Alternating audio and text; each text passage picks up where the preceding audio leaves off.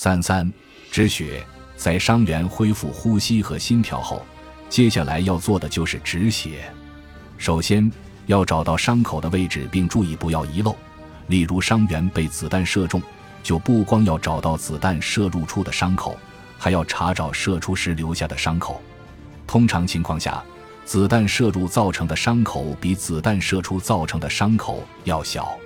在找出所有的伤口后，要做的就是按照以下步骤止血：将伤员伤口处的衣服解开或剪开，不要碰触到伤口；用战场急救包里的药物覆盖伤口。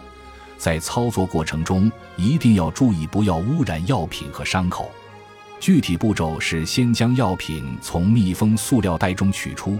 扭动几下，去除纸质包装，再用双手抓紧药包两端，将其展开，注意不要接触即将敷在伤口上的那一面。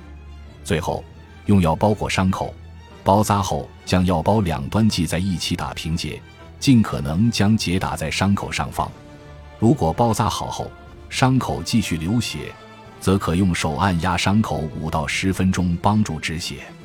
如果压力不够，无法止血，可将一块厚垫子或石头压在伤口的药包上，并用绷带扎紧，加压包扎法。伤口如果是在四肢上，可以抬高受伤的肢体，使其高于心脏的位置，这将有助于减缓血流速度和止血。但如果四肢有骨折现象，只有在上好夹板的情况下，才能进行上述操作。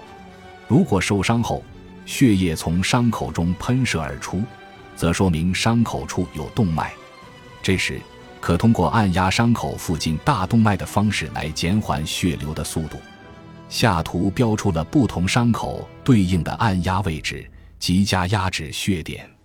如果前面的所有方法都无法止血，请立刻使用止血带，这也是战场环境下唯一的对策了。上止血带的标准部位为。上肢在上臂的上十三处，中十三处易造成桡神经损伤；下肢在大腿的中下十三的交界处，如创伤较重，为减少组织缺氧范围，在前臂和小腿，可把止血带靠近伤口约五到十厘米的位置捆扎。一旦扎好，就不要放松或移动止血带。不过，原则上应尽量缩短使用止血带的时间。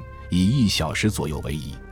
当气候寒冷、肢体温度低时，使用止血带的时间可稍长些，一般可持续四至五小时。需要切记的是，长时间使用止血带可能会导致肢体坏死。